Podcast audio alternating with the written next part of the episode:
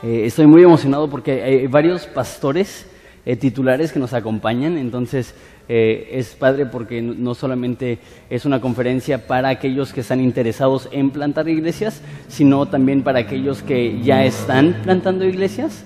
y algunos de los pastores que están aquí, Octavio Hernández de Capilla Calvario San Felipe, este, y también dos pastores de, uno de Sinaloa, ¿de qué parte de Sinaloa otra vez? De los Mochis, Ramón, eh, que, es el que viene de, más lejos. Se vino en camión de los, de los Mochis, Sinaloa, a... Sí, muy padre, ¿no? Se, vino en camión de los Mochis, Sinaloa, a Álamos. En Álamos se vino en camión también o se vinieron en carro.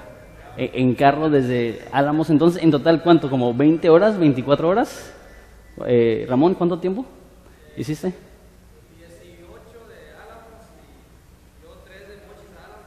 Entonces, en total 21 horas para venir unas cuatro horitas a la conferencia de plantar iglesias y regresarse a... Entonces, le damos gracias a Dios que, hizo el esfuerzo. También aquí de Álamos, eh, eh, otros pastores representados. También, obviamente, los que van a estar compartiendo, Mike Vincent de Rosarito.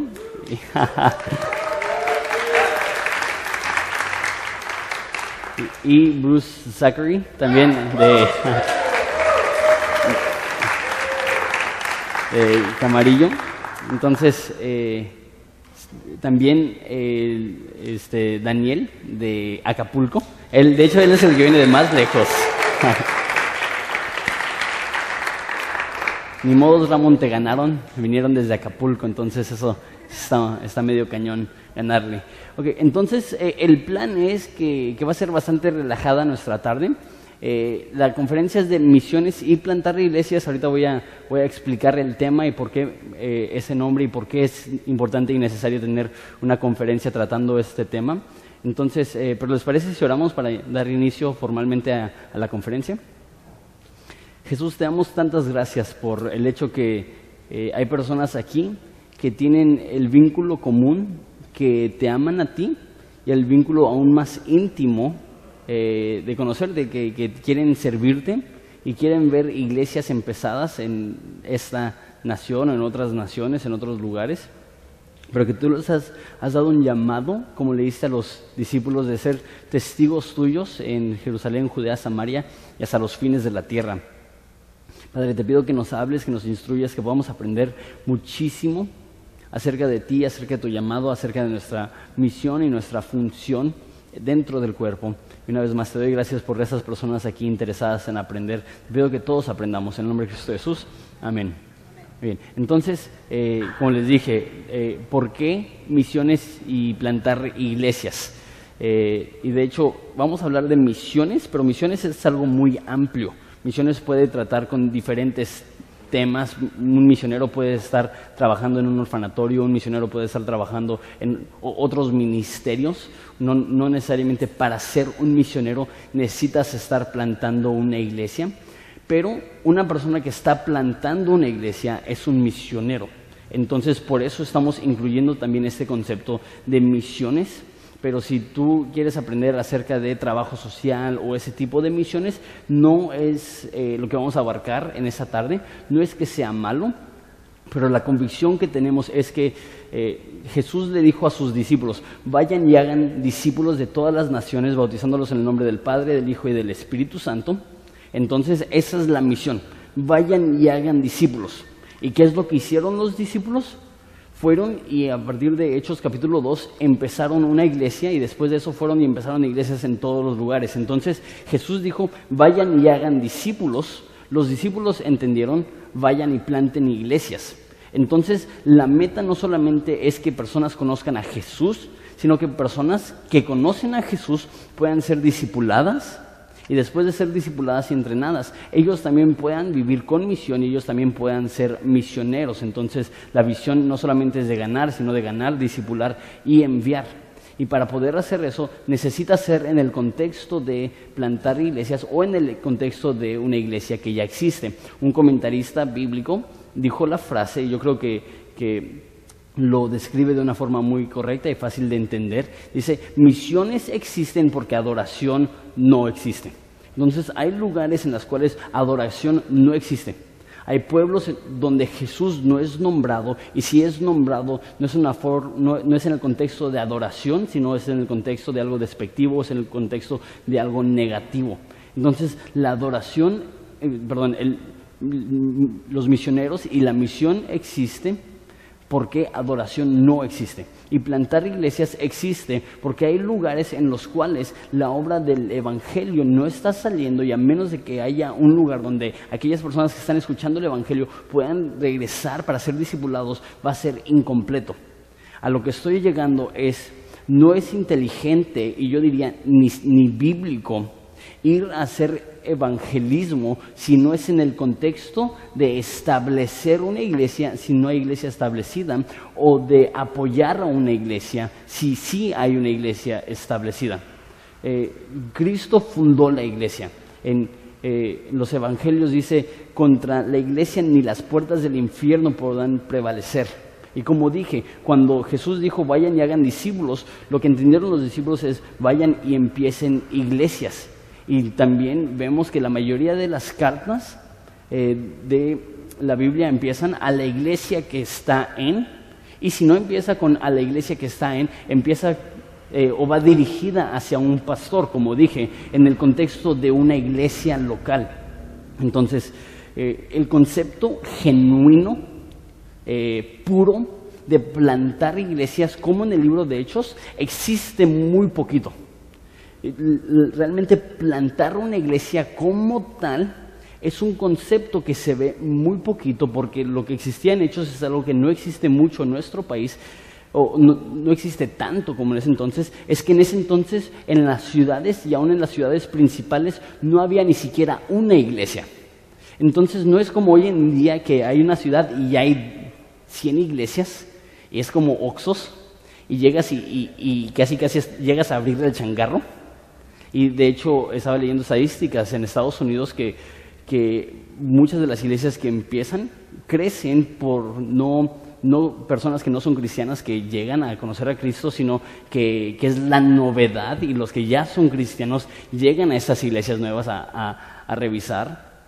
Eh, entonces, plantar iglesias en, en, su forma más natural, en su forma más pura, es llegar a un lugar donde no hay iglesias, donde no hay donde Cristo no está siendo adorado y empezar ahí una obra.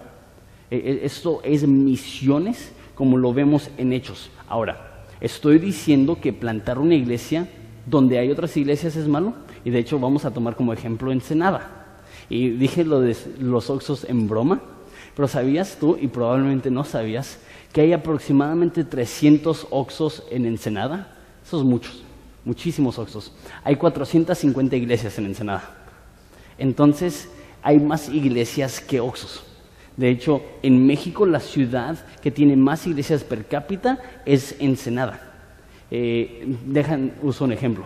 Aquí en esta iglesia, en esta cuadra, tenemos esta iglesia. Aquí los vecinos tenemos unos bautistas literalmente pegados. A veces eh, durante nuestra predicación estamos escuchando la predicación y aparte su alabanza y, a veces ellos durante su predicación están escuchando su predicación y aparte nuestra alabanza. Atrás de nosotros, pegados con nuestra propiedad, hay unos testigos de Jehová. Entonces, no necesariamente el mismo equipo, pero hay una iglesia. Y en contraesquina tenemos otra iglesia que se llama Redimidos, que, doctrinalmente, teológicamente es, bastante diferente a lo que creemos aquí, pero nada más en esta cuadra. Hay cuatro diferentes iglesias y en esa cuadra no hay ni un oxo. Tienes que, tienes que ir a la cuadra que sigue. Entonces, ¿es malo plantar una iglesia donde ya existe iglesias? Puede ser malo si la meta es alcanzar a los cristianos.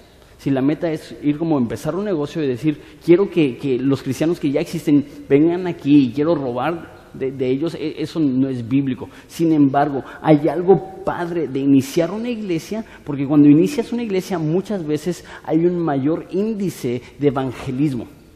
Y voy a usar dos ejemplos. Nuestra iglesia.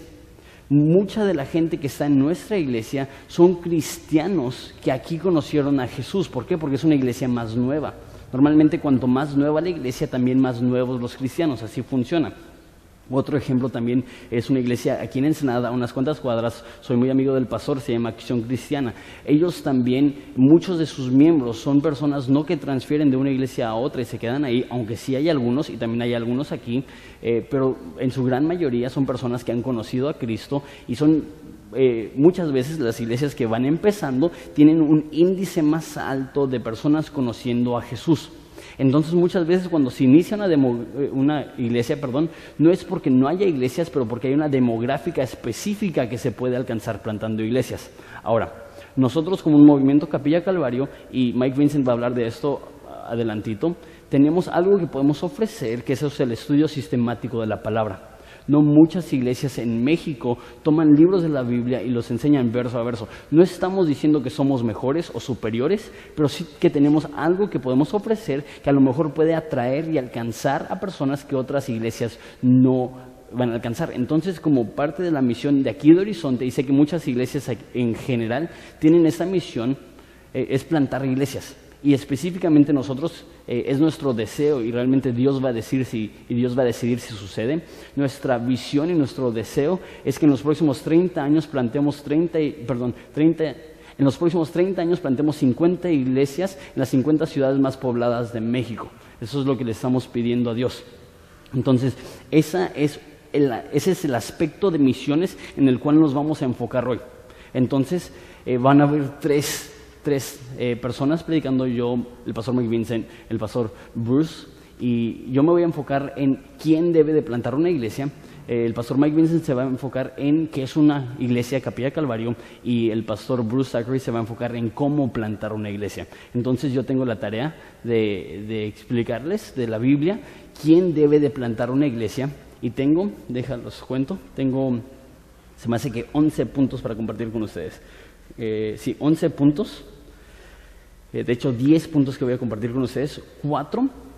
Y si quieres anotarlos de una vez, no sé si te gusta tomar apuntes, esto va a ser bastante sistemático, no estamos estudiando un pasaje verso a verso, sino que vamos a estar jalando de un chorro de diferentes lugares.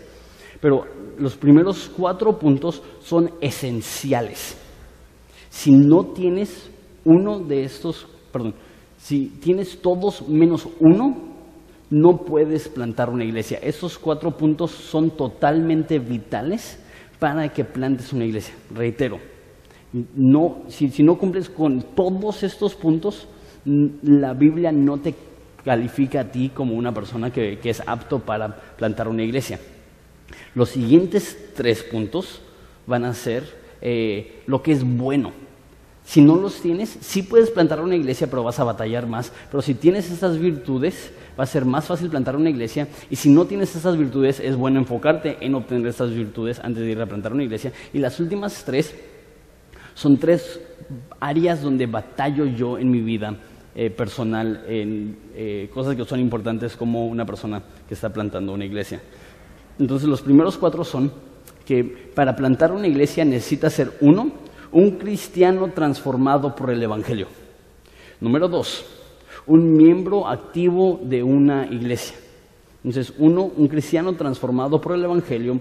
Dos, un miembro activo de la iglesia. Tres, cumplir con los requisitos de Hechos 7.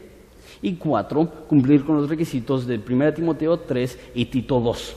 Vamos a ver todo eso. Entonces, esa es la, primera sección que, vamos a ver. Necesitas estas cuatro cosas para poder ser una persona que está plantando una iglesia. Como les dije, vamos a ver muchos pasajes. Eh, entonces, si puedes ir abriendo tu Biblia aquí, a, Mateo 15, 14.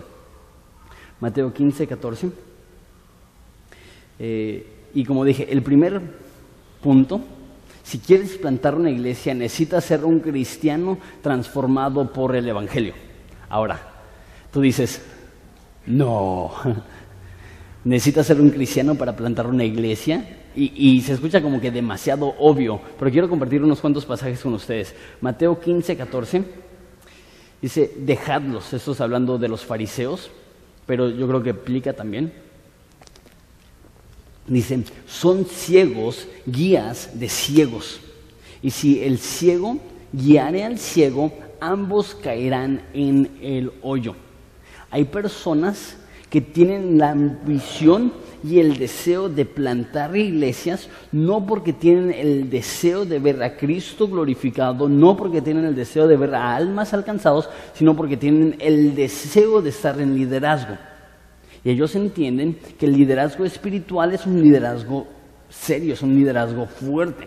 Entonces, cuando tienen esa posibilidad de, si yo empiezo una iglesia, entonces la gente me va a ver a mí como un líder espiritual, lo hacen.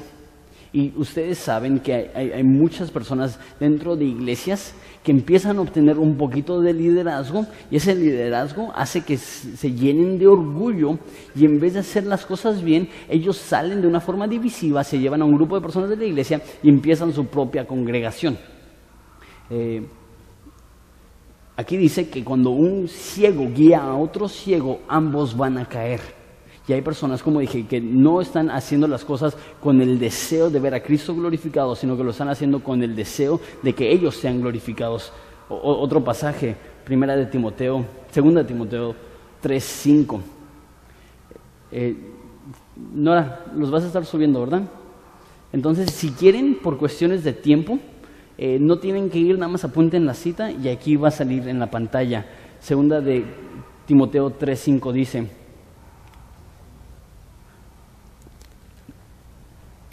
está hablando de personas que tendrán la apariencia de piedad, de piedad perdón, pero negarán la eficacia de ella. A estos evita. Entonces van a haber personas que tú los vas a ver y vas a decir, órale, huele a pollo, sabe a pollo, pero no es de pollo. Parece cristiano, tiene la apariencia de cristiano, se junta con cristianos, tiene una Biblia que parece directorio de la selección amarilla, tiene eh, una calcomanía en su carro, se la pasa escuchando a Marcos Witt, tiene camisetas cristianas y, parece un cristiano. Tiene una apariencia de piedad, pero negarán la eficacia de ella.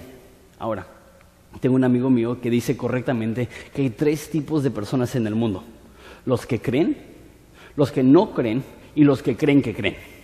Hay personas que creen y son cristianos, hay personas que no creen y no son cristianos, y hay personas que creen que creen, o sea, que creen que son cristianos, pero en realidad no lo son. Ahora, antes de que tú eh, busques plantar una iglesia o ser parte de un equipo que va a plantar una iglesia, esto obviamente es lo más vital has sido transformado por el Evangelio de Cristo. Ha habido una transformación obvia en tu corazón. Has nacido de nuevo, has sido regenerado. Eres diferente que las demás personas a tu alrededor.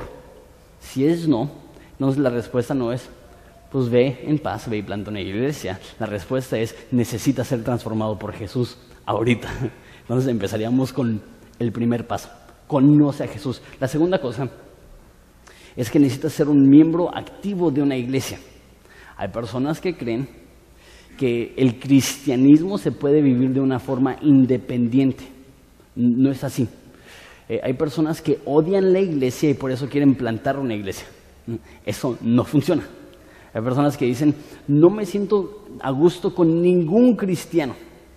Entonces voy a empezar mi propia iglesia. Créeme, cuando lleguen los cristianos te van a hartar también. hay personas que, no están integrados en una familia. Entonces quiero leer unos cuantos versículos. Esos Hechos 13.1. Hechos capítulo 13, versículo 1 dice, había entonces en la iglesia que estaba en Antioquía profetas y maestros. Bernabé, Simón, que se llamaba Níger, Lucio de Sirene, Manaén, el que se había criado junto con Herodes el tetrarca, y Saulo. ¿Qué estaban haciendo ellos? ministrando estos al Señor y ayunando, dijo el Espíritu Santo, apartadme a Bernabé y a Saulo para la obra a la que los he llamado. Entonces, habiendo ayunado y orado, les impusieron las manos y los despidieron. Entonces, ¿qué es lo que van a hacer Pablo y Bernabé? Van a ir y van a empezar muchas iglesias. De hecho, más, más iglesias que cualquier persona en la iglesia primitiva. ¿Qué es lo que estaban haciendo antes de salir a plantar una iglesia? Estaban, versículo 2, dice, ministrando estos al Señor eh, y ayunando. Eran personas, que nos dice también versículo 1, que eran profetas y maestros. Ellos ya se estaban dedicando a la enseñanza, ellos ya se estaban dedicando al servicio, ellos ya se estaban dedicando a la administración, ellos ya se estaban dedicando a ayudar a la iglesia.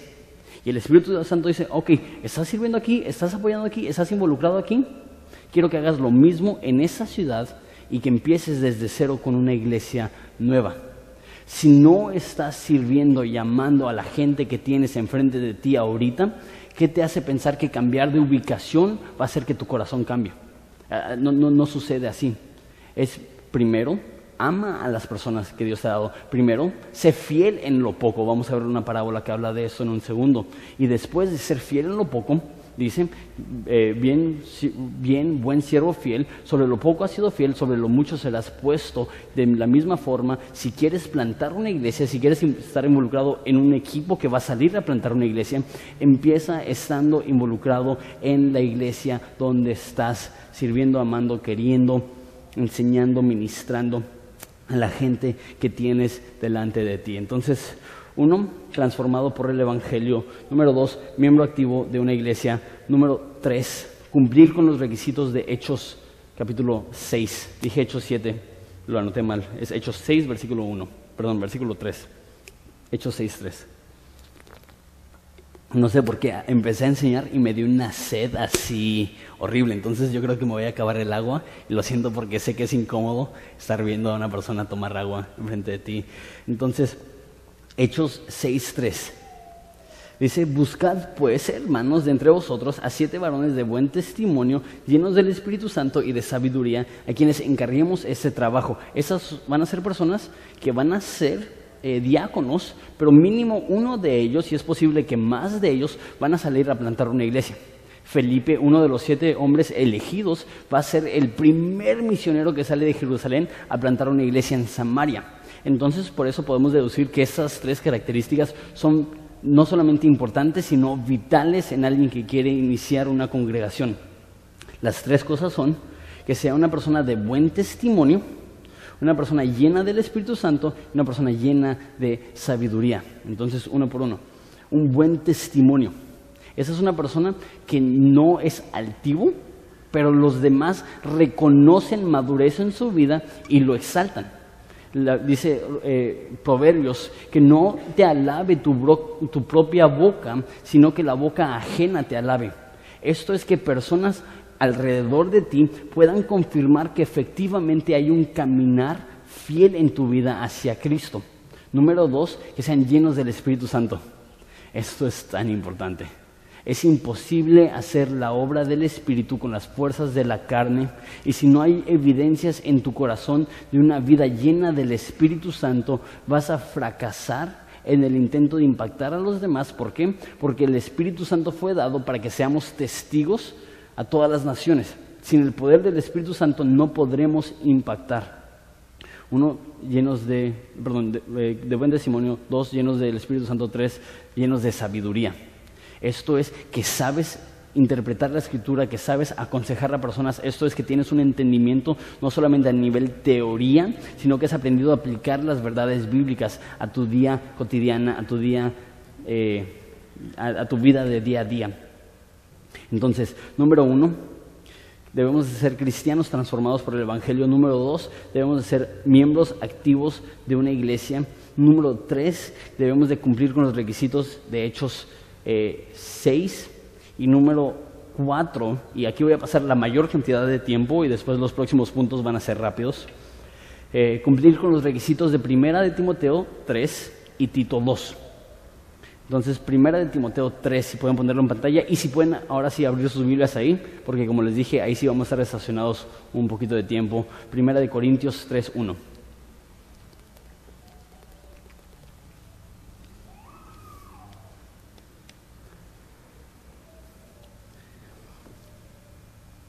Dice, palabra fiel. Si alguno anhela el obispado, buena obra desea. Y a lo mejor tú dices, obispo. ¿Qué no es eso un cuate que tiene un gorronón de este vuelo y usa un vestido y es como que, yo no anhelo eso? No, obispo es una palabra que se usa en el Nuevo Testamento que es sinónimo con eh, anciano o pastor. Entonces cuando ves anciano en la iglesia está hablando de un pastor, cuando ves pastor está hablando de anciano o obispo y los tres son sinónimos.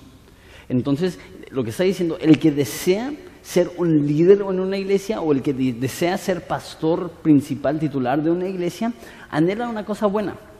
Y si estás aquí, eh, estoy eh, asumiendo que hay un deseo en tu corazón de ser un líder, de ser un misionero o de plantar una iglesia. me imagino que por eso viniste a una conferencia de misiones y plantar iglesias.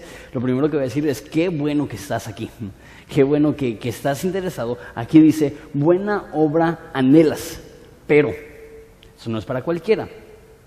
Si alguien quiere ser obispo, dice, es necesario que el obispo sea irreprensible.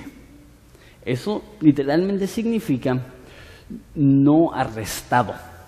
O sea, eh, obviamente en el aspecto más amplio, que no estés en la cárcel, que, no te estén buscando por haber matado a alguien o que, que no estés involucrado en actividad ilegal. Pero más profundo que eso, está hablando en el aspecto bíblico, que no estés infringiendo las leyes de Dios, que no haya áreas de tu vida donde las personas ven y dicen, eso le descalifica. ¿Cómo puede ser que él sea pastor y esté involucrado en esto? Y a lo mejor tú dices, entonces eso descalifica a todos, porque todos pecan, todos caen. Y el próximo pasaje, hasta el versículo 13, va a explicar lo que significa ser irreprensible. Ahora, de todas las cosas que tú pudieras ver en alguien que iba a plantar una iglesia, ¿qué sería lo primero que vas a ver? A lo mejor algunos dirían la habilidad de enseñar la Biblia. ¿Es importante? Claro que es importante. Algunos dirían la habilidad de organizar un equipo. ¿Es importante? Claro que es importante.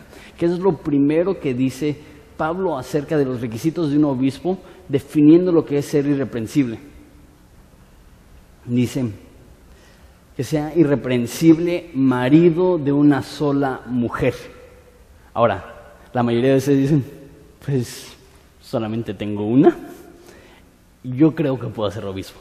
E, e, esa palabra, marido de una sola mujer, obviamente lo está escribiendo a una cultura que tenía poligamia. Entonces habían personas que, tenían eh, cuatro, cinco, diez, veinte mujeres, pobrecitos. Eh, y lo que está diciendo, no puedes tener muchas mujeres y ser pastor. y tú dices, pero David, pero Abraham. Aquí dice, ellos están descalificados para ser pastor. Entonces, eso significa, si David llegara a esta iglesia y me dice, ¿sabes qué, Jonathan? Quiero plantar una iglesia. Yo le diría, ¿sabes qué? Están padrísimos sus coritos. Pero vamos a ver primero Timoteo. ¿Sabes qué? No estás calificado para plantar una iglesia. Pero, como dije, eso no les afecta a ustedes. Porque espero que no estén casados dos veces al mismo tiempo. Eso sí, eh, eh, eso yo creo que hasta tú te descalificas. Tú dices, sí, tienes razón, no, no, puedo plantar una iglesia, ni siquiera eh, pude terminar mi primer matrimonio antes de casarme o lo que sea. Sin embargo, este concepto es, marido de una sola mujer, es el concepto de que es un hombre devoto a una mujer. Eso significa que tu devoción a tu esposa es la primera forma que se puede notar tu fidelidad con Dios. Y si no eres fiel a tu esposa, eso demuestra que no eres fiel a Dios y te descalificas para el ministerio. Entonces, una persona que está viendo pornografía, una persona que es coqueto, una persona que está hablando con todas las mujeres espirituales, un hombre que tiene eh, el don de intercesión por las mujeres solteras, y no es un hombre que es marido de una sola mujer, aunque en teoría puede ser marido de una sola mujer, no está siendo totalmente devoto ni fiel a esa mujer. Lo siguiente que dice es que sea sobrio. Una vez más, el aspecto más amplio, que no sea borracho, que, no sea adicto. Pero también eso significa de mente clara, que, sepa, que, sepa perdón, eh, pensar, que sepa analizar, que sepa distinguir, que sepa discernir, que sepa amar, que sepa eh, eh, ver a personas y saber qué hacer. Eso es lo que significa ser sobrio, de, tener una mente cabal, de tener un sano juicio. Número tres, que sea prudente. Hay mucha gente imprudente. Hay mucha gente que, que ves y dices, ellos tienen una capacidad muy grande de ministerio, sin embargo, no es prudente, no mide sus palabras, no, no tiene tacto, no tiene amor, no tiene sencillez, no tiene paciencia. Decoroso. Eso significa, eh, de hecho, eh, hay, este, hay un debate teológico eh, a lo que significa esa palabra. Hay personas que dicen decoroso habla de su presentación, o sea que no parezca te por ocho, que, que, se bañe, que se corte las uñas, que se afeite, a menos de que le guste la barba. pero, ¿está hablando de eso? Yo creo que sí, yo creo que sí es importante eh, tu apariencia, pero no creo que es súper vital. Yo creo que aquí está hablando decoroso, es una persona que es respetuoso a los demás, que, es una persona que es noble, una persona que es un caballero. Tú ves a una persona que es un caballero y tú dices, es una persona que es decorosa. Hospedador. Esto es una persona que está dispuesto a abrir su casa y compartirlo con los demás. Uno de los puntos que voy a ver es que, es más fácil amar a libros que amar a personas. Es más fácil escuchar un estudio bíblico que escuchar a una persona llorando porque tiene problemas. Aquí dice que un pastor debe de ser este, hospedador, apto para enseñar, que conozca las escrituras, que sepa eh, expandir los conceptos que ahí vienen empacadas, eh, no dado al vino. Eso significa que, en su vida no, nadie puede decir, esa es una persona dada al vino, esa es una persona que se la pasa tomando, esa es una persona que es un adicto, esa es una persona que no sabe controlar el alcohol. Y ahora la pregunta es, ¿no dada al vino significa que no pueden tomar absolutamente nada de vino? Esa conclusión, eh, no, no sé cuál es la que tiene tu pastor en tu iglesia, entonces no quiero entrar en eso. Hay, posiciones que dicen no debes de tomar absolutamente nada. Hay posiciones que dicen que no debes de ser dado al vino significa que no haya un hábito de tomar vino. Eso tú defínelo como quieras. Pero lo claro es si tú en los últimos seis meses te pasaste de copas, eso demuestra algo, que tu corazón no está maduro todavía y no estás listo para tomar responsabilidades. Si no puedes ni siquiera controlar una copa, ¿cómo quieres guiar una iglesia, es lo que está diciendo. Eh, no pendenciero, eso es no, no peleonero, no codicioso de ganancias deshonestas. O sea que no está ahí porque quiere lucrar, no está ahí porque quiere ser rico, sino amable, apacible, no avaro, que gobierne bien su casa. ¿Cuántos pastores aman la iglesia y son negligentes en el hogar? Y de hecho, más adelante dice, eh, dice que gobierne bien su casa, que tenga a sus hijos en sujeción con toda honestidad, pues el que no sabe gobernar a su propia casa, ¿cómo cuidará de la iglesia de Dios? Hay personas que sus hijos los odian. ¿Por qué? Porque les han dado la espalda y se han enfocado solamente, exclusivamente en el ministerio. Y Dios dice, ¿cómo puedes ser negligente en tu hogar pequeño y pensar que vas a ser eh, un buen mayordomo en el hogar grande que Dios te ha dado en la iglesia. Entonces, eh, es importante también el trato que tienes con tu familia. Eh, no un neófito, eso no es una persona que es recién convertido. Literalmente, neófito significa no verde. Entonces, obviamente cuando un árbol está verde es porque es muy joven todavía. Dice que no sea quien va naciendo, se caiga en la condenación del diablo. También es necesario que tenga buen testimonio con los que están afuera para que no caigan descrédito en lazos del diablo. Después da una lista de requisitos de diáconos, eh, de mujeres y hombres. Eh, mujeres y hombres pueden ser diáconos, eh, ancianos y obispos es algo exclusivo para hombres. pero aquí, aquí hay una buena lista. Ok, quiero plantar una iglesia, quiero ser pastor. Ok, aquí están los requisitos. ¿Cumples con esto? a lo mejor dices, pues algunas. Entonces yo diría, ok, toma esas áreas donde no cumples y, dejas, y deja que Dios te madure. Ve y habla con tu pastor y dile, ¿sabes qué? Quiero plantar una iglesia, pero siento que sí estoy codicioso de ganancias deshonestos. Sí batallo con el vino, sí batallo con la lujuria. Ayúdame, disipúlame, ayúdame a madurar. Y cumpliendo con esos requisitos y también con los de Tito 2.2, eso es más breve. Dice que los ancianos sean sobrios, serios, prudentes, sanos en la fe, en el amor y en la paciencia. Entonces una lista parecida, pero tiene unos aspectos diferentes. Dice prudente, bueno, eh, comparte los sobrios y prudentes y, pacientes. Lo que da que es diferente es que sean serios, o sea, que haya una, que, vean la iglesia como algo serio, algo importante, algo digno de, utilizar toda su vida para invertir en eso. Eh, también dice sanos en la fe. Lo que le dice Pablo a Timoteo es cuida tu vida y tu doctrina tenemos que, asegurarnos que antes de plantar una iglesia hemos tomado los pasos para desarrollar lo que creemos acerca de Dios y por qué lo creemos, nuestra teología y nuestra doctrina. Dices, sanos en la fe y en el amor. Eh, dice 1 Corintios que si no tenemos amor no tenemos nada. ¿Y de qué te sirve plantar una iglesia si no estás amando a las personas que tienes a tu lado? Ok, entonces esos son los, los cuatro puntos esenciales y deja también digo esto. A lo mejor tú no eres el mejor juez de estas cosas, porque a lo mejor tú ves la lista en primera de, eh, de, Timoteo y dices, sí, sí, sí, sí, sí, sí, estoy listo.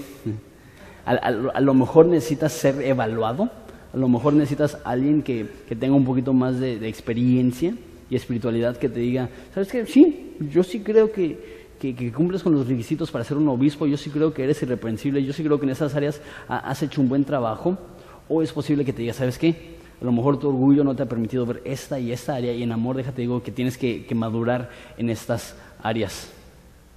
Entonces, las cuatro cosas que dije una vez más, son vitales, son ser un cristiano transformado por el Evangelio, un miembro de una iglesia, un miembro activo de una iglesia, eh, cumplir con los requisitos de Hechos 6, cumplir con los requisitos de 1 Timoteo 3 y Tito 2. Si quieres plantar una iglesia, una vez más, o si eres parte de un equipo de, personas que quieren plantar una iglesia, 1 Timoteo 3 y Tito 2, 2, tienes que leerlo, leerlo, leerlo, memorizarlo, analizarlo, aplicarlo, vivirlo, porque eso es lo que es un pastor. Ok. Ahora, eh, yo no he plantado una iglesia, entonces es un poco raro que esté eh, dando un seminario de cómo plantar una iglesia. Pero he sido pastor ya eh, tres años de iglesias y eh, realmente en los últimos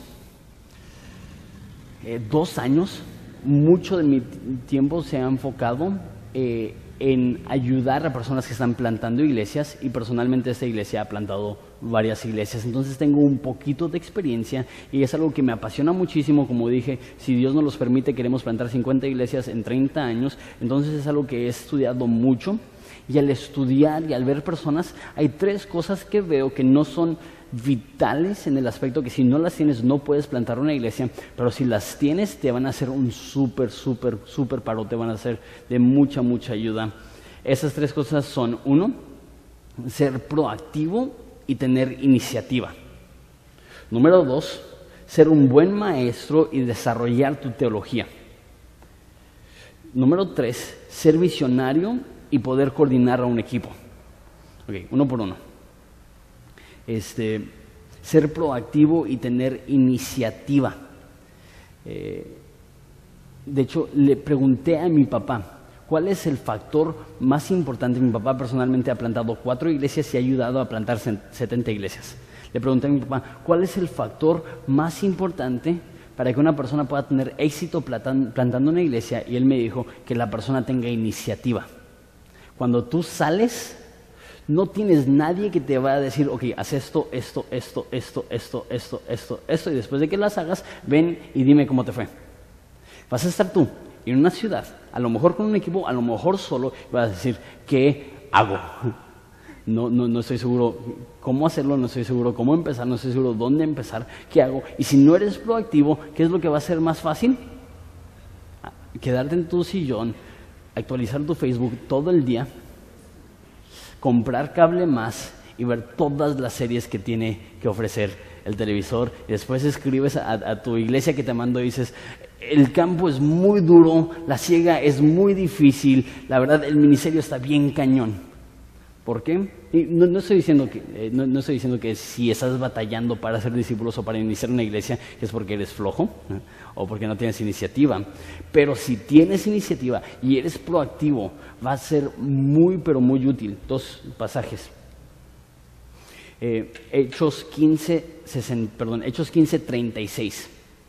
Dice, después de algunos días, Pablo dijo a Bernabé, volvamos a visitar a los hermanos en todas las ciudades que hemos anunciado la palabra del Señor para ver cómo están. Están en, en Antioquía. Nadie los está mandando. Nadie les está diciendo, hey, vayan a revisar las iglesias. ¿Qué es lo que hace Pablo? Pues, pues, vamos a ir. Nadie le tiene que mandar. Él es proactivo. Él toma la iniciativa. Otro pasaje, esto lo leí el domingo en la iglesia y la verdad desde entonces lo estoy procesando. Eh, Mateo 25, 24, la mayoría de ustedes conocen este pasaje. Eh, este pasaje habla acerca de, un hombre que se fue y le dio un dinero a una persona, otro dinero a otra persona, otro dinero a la tercera persona. Las primeras dos personas duplicaron el dinero que les habían dado y la última persona escondió el dinero que le habían dado para que no lo perdiera. Dice, versículo 24, Mateo 25, dice, pero llegando también el que había recibido un talento, dijo, Señor, te conocía que eres hombre duro y que ciegas donde no sembraste y recoges donde no esparciste, por lo cual tuve miedo y fui y escondí tu talento en la tierra. Aquí tienes lo que es tuyo. Respondiendo su señor le dijo, siervo malo y negligente, ¿sabías que no que ciego donde no sembré y recojo donde no esparcí? Por tanto debías de haber eh, dado mi dinero a los banqueros y al venir yo hubiera recibido lo que es mío y los intereses. Quitadle pues el talento y dadlo al que tiene diez talentos, porque el que tiene le será dado y tendrá más. Al que no tiene, aún lo que tiene le será quitado. Al, al servo inútil, echadle a las tinieblas de fuera y ahí será rugir, ahí será el lloro y el crujir de dientes. Hay una persona, le dan algo, en vez de tomar la iniciativa, y hacer algo con el dinero, dicen, no voy a hacer nada, así cuando llegue mi amo, mínimo voy a tener su dinero y no lo voy a haber perdido. ¿Qué es lo que dice su amo? Siervo malo y negligente.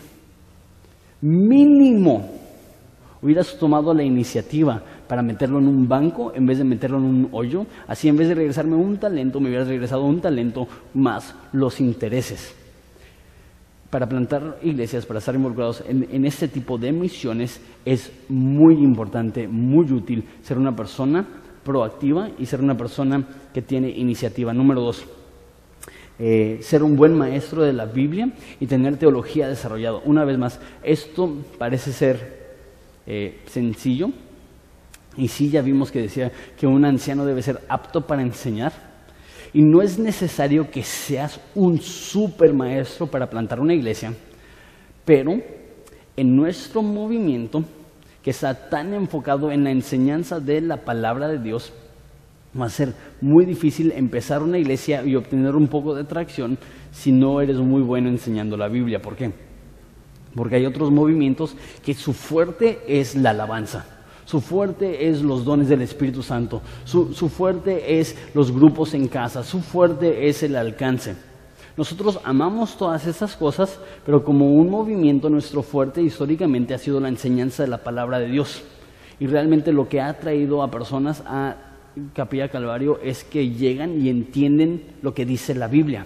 Ahora, si nos estamos enfocando en la enseñanza de la palabra de Dios y llega alguien y la enseñanza de la palabra de Dios no es muy buena, eh, va, a ser muy difícil para que esa persona pueda quedarse ahí, pueda crecer ahí, pueda ser discipulada ahí. Entonces, vivimos hoy en día en una era donde aprender es más fácil que nunca. Tienes cosas eh, como eSword, que, que tienes eh, que es un programa gratuito en Internet, que tienes acceso a miles de dólares de recursos que antes solamente los pastores más ricos podían tener y ahora tú lo tienes absolutamente gratis si tienes computadora. Si no tienes computadora, un café Internet, eh, por 10 pesos puedes tener acceso a absolutamente todos los recursos que te puedas imaginar en Internet. Ahora, también te recomiendo, para ser un buen maestro de la Biblia, es bueno escuchar a buenos maestros de la Biblia. Entonces, eh, el movimiento de Capilla Calvario cada vez se está poniendo más y más y más recursos en Internet, eh, principalmente Semilla de Mostaza en el DF es la que más recomiendo. El pastor Fermín Cuarto tiene un don padrísimo de enseñanza y si tú quieres ser un buen maestro, te recomiendo mucho que escuches sus predicaciones. Todo su equipo ministerial también son muy buenos maestros, también gente como Fausto Fluker, como Jaime Food, como mi papá, eh, como Quique Torres, todos ellos tienen recursos muy, pero muy padres en español y al escuchar la enseñanza de la palabra de Dios puedes ir mejorando también tu enseñanza de la palabra de Dios. Otro consejo es necesitas enseñar mucho. Tú dices, estás hablando de ser un buen maestro y tú ni siquiera eres buen maestro. Yo trabajo muchísimo para enseñar bien. Dices, ni siquiera enseñas bien. Imagínate si no intentara. ahí sí estaríamos bien mal todos. Cuando recién empecé, estaba enseñando entre 13 y 15 veces por semana. Y puedes preguntarle a quien quieras. No estaban muy padres. La, verdad, mis primeras enseñanzas las escucho y digo, Dios, eres bueno porque jamás he recibido un tomatazo y tú bien sabes que lo merezco. La, verdad, la calidad de enseñanza cuando empecé eh, era muy mala y, estoy progresando por la gracia de Dios. No pretendo ser un buen maestro, pero me ayudó muchísimo nada más practicar y enseñar mucho. Entonces, si es con una persona, es con una persona. La primera vez que, que, empecé un estudio semanal era con una persona y probablemente la mitad del tiempo se dormía. Entonces, la primera experiencia que tenía enseñando, estaba enseñando solo, porque la persona estaba dormida y, no es como que puedes disimularlo, es como que, ah, pues me enfoco en los que no están dormidos. Sabes que no eres buen maestro cuando todos se te duermen. en esa ocasión, todos se me durmieron, aunque solamente eran uno. Ya tengo que terminar. Ser un buen maestro y tener teología desarrollada. Número tres, ser visionario y poder coordinar un equipo. Estaba escuchando a Ed Stetzer, que es uno de los únicos expertos en plantar iglesias. Él es un, eh, este, teólogo americano que ha enfocado todo su recurso, todo su talento, todas sus fuerzas en estudiar qué es lo que es plantar iglesias y cómo se pueden determinar buenas iglesias. Si él estudió, no me acuerdo cuántas, pero se me hace que mil personas que intentaron plantar una iglesia y él vio quiénes fallaron y quién no y quería ver cuál es el común denominador entre las iglesias que son exitosas. Y nosotros pensamos, no, pues presupuesto, no, pues equipo, no, pues eh, lugar, ubicación. ¿Sabes cuál fue el común denominador entre todas las personas? Los líderes titulares sabían cómo dar visión y cómo implementar un equipo. Cuando puedes aprender a delegar y a tener un equipo y a dar visión, eh, eso va a cambiar la forma que operas. Y eso es lo que hizo Jesús. Jesús, ¿qué es lo que hizo? Reunió a doce personas. Mira cómo lo dice el Evangelio de Juan. Juan 1.35 dice, al día siguiente otra vez estaba Juan y dos de sus discípulos y mirando a Jesús que andaba por ahí, dijo, he aquí el Cordero de Dios. Eh, y le oyeron hablar los dos discípulos y siguieron a Jesús. Y volviéndose Jesús, viendo los que le seguían, les dijo, ¿qué buscan? Ellos dijeron, rabí, que traducido es maestro, ¿dónde moras? Él les dijo, venid y ved. Entonces, eh, fueron y vieron dónde moraba y se quedaron ahí con él como la hora décima. Andrés, hermano de, Simón Pedro, era uno de los dos que había oído a Juan y habían seguido a Jesús. Este halló primero a su hermano Simón y le dijo, hemos hallado al Mesías, que traducido es el Cristo. Aquí está el concepto clave. Y le trajo a Jesús y mirándole le dijo, tú eres Simón, hijo de Jonás, tú serás llamado Cefas. El siguiente día quiso Jesús ir a Galilea, halló a Felipe y le dijo, sígueme. ¿Qué es lo que hizo? Desarrolló un equipo. ¿Cómo desarrolló un equipo? Visión. Visión es poder ver lo que todavía no existe. Eh, Pablo, perdón, Pedro significa eh, suave y Jonás significa paloma. Entonces le dice eh, Pedro, más bien me, estoy confundiendo, le dijo Simón, que significa suave, y Jonás es paloma. Le dijo Simón, hijo de Jonás, suave, hijo de paloma, desde ahora en adelante tú serás llamado Pedro, que significa piedra. Entonces está viendo una persona que significa suave, debilucho, cualquiera, y le dice, tú vas a ser una piedra. ¿Lo fue? Sí, a futuro. Le faltaban muchos años. Pero visión es poder ver en alguien o poder ver en algo lo que todavía no es y que las personas se emocionen acerca de lo que todavía no existe para que puedan reunirse a través de una causa para poder implementar aquella visión. Entonces, tres puntos que son buenos. Uno, eh, ser proactivo, tener iniciativa. Dos, ser maestro de la, de la Biblia, tener teología desarrollada. Tres, ser visionario y poder coordinar un equipo. Y tres últimos puntos, ya me quedé sin tiempo, nada más los voy a decir, no los voy a explicar. Eh, Y esto es algo que he visto en mi vida. Entonces, estos nada más son consejos personales. Eh, uno, debes de amar a personas más de lo que amas libros. Y a lo que me refiero es que amar libros, amar estudios, amar pastores es muy fácil. Amar a una persona que te está criticando, amar a una persona que te está menospreciando, amar a una persona que se burla de ti o dice cosas como, ah, qué bueno que los pastores solamente trabajan los domingos, o cosas así, eh, es aprender a amar a personas. No creas que porque tienes un amor por teología, que necesariamente vas a amar a personas, tienes que aprender a amarlo desde ahorita. Entonces, debes de amar a personas más de lo que amas libros y también debes de amar libros más de lo que amas entretenimiento. Y ese libros es como que la frase para eh, aprender. Debes de preferir abrir tu Biblia, abrir un buen libro, escuchar un buen estudio, eh, escuchar un buen artículo, que prender la televisión, que abrir el YouTube y nada más entretenerte. ¿Es malo entretenimiento? No. Pero si pasas más tiempo entreteniéndote que entrenándote, vas a ser una persona que, no va a ser un líder fuerte. Entonces, amar a personas más que libros, amar libros más que entretenimiento, y esto es probablemente con lo que más batallo yo, saber descansar. Eh, el 70% de los líderes después de dos años se rinden, hablando de líderes en el ministerio. La mayoría de ellos porque están exhaustos y no aprendieron a descansar empieza desde ahorita a desarrollar estas disciplinas, porque estamos en, un maratón, no en un sprint. Y eso es un, caminar, no un correr espiritual. Y la meta no es que tengas dos años excelentes y después te des por vencido, sino de que tengas una vida llena de fidelidad a Dios y que al final de tu vida Dios pueda ver tu vida y decir, bien hecho, buen siervo fiel. ¿Les parece si oramos?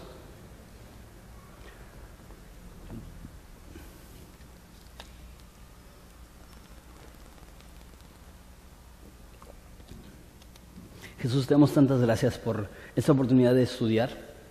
Padre, eh, como dije al principio, te pido que podamos seguir aprendiendo muchísimo. Eh, apenas nos estás abriendo el apetito. Yo sé que, las próximas conferencias van a ser súper, súper útiles. Te damos gracias porque tú eres muy bueno. Te damos gracias porque no merecemos nada de lo que tenemos, mucho menos ser considerados como líderes. Te damos gracias. Es el nombre de tu Hijo precioso que pedimos esto. Amén.